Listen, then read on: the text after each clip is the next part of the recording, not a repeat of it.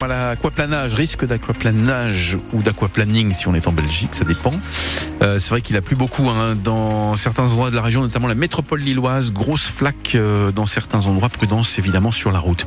Euh, la pluie qui devrait s'arrêter, Pascal Thiebol, de cet après-midi normalement Oui, normalement euh, cet après-midi avec effectivement des éclaircies qui pourraient même percer. En attendant, ce sera encore un risque d'averse ce matin. Attention au vent qui souffle en rafale jusqu'à 100 km heure sur la côte.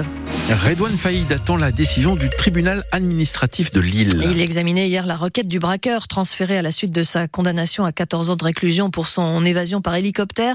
Redouane Faïd qui est depuis environ un mois de retour à Vendin-le-Vieil dans le Pas-de-Calais. Et il demande aujourd'hui un allègement de ses conditions d'accès au parloir. Actuellement, il ne peut voir ses proches que séparés par une vitre et ne peut leur parler que via un téléphone. Le tribunal administratif de Lille doit rendre sa décision dans la journée. Cela fait dix ans aujourd'hui, le 29 décembre 2013. Michael Schumacher se blessait gravement lors d'une chute à ski à Méribel en Savoie.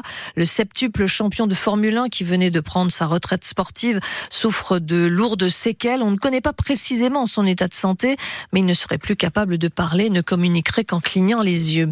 Deux skieurs sont morts hier après une avalanche dans la station de Saint-Gervais, au pied du Mont Blanc, en Haute-Savoie. Le bilan de la préfecture fait également état d'un blessé léger de cinq autres personnes indemnes. Les skieurs ont été emportés par l'avalanche de 400 mètres de long alors qu'ils évoluaient en secteur hors piste à 2300 mètres d'altitude. On y reviendra dans un instant. Je vous le disais, le vent va souffler fort aujourd'hui sur les deux caps.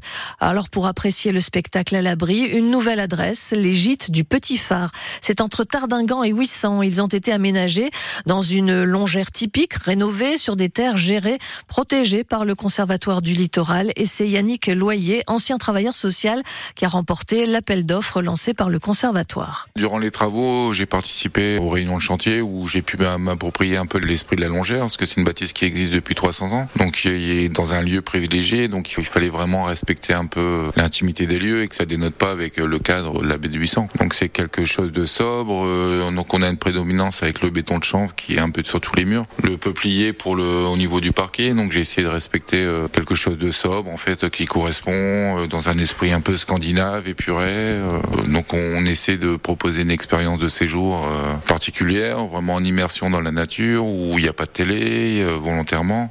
Euh, L'accès au Wi-Fi va être un peu limité. Où l'idée c'est vraiment de se déconnecter et, et surtout de se rapprocher euh, en termes de nature où il y aura des vélos à disposition, tous les chemins de randonnée, des jumelles, voilà quoi.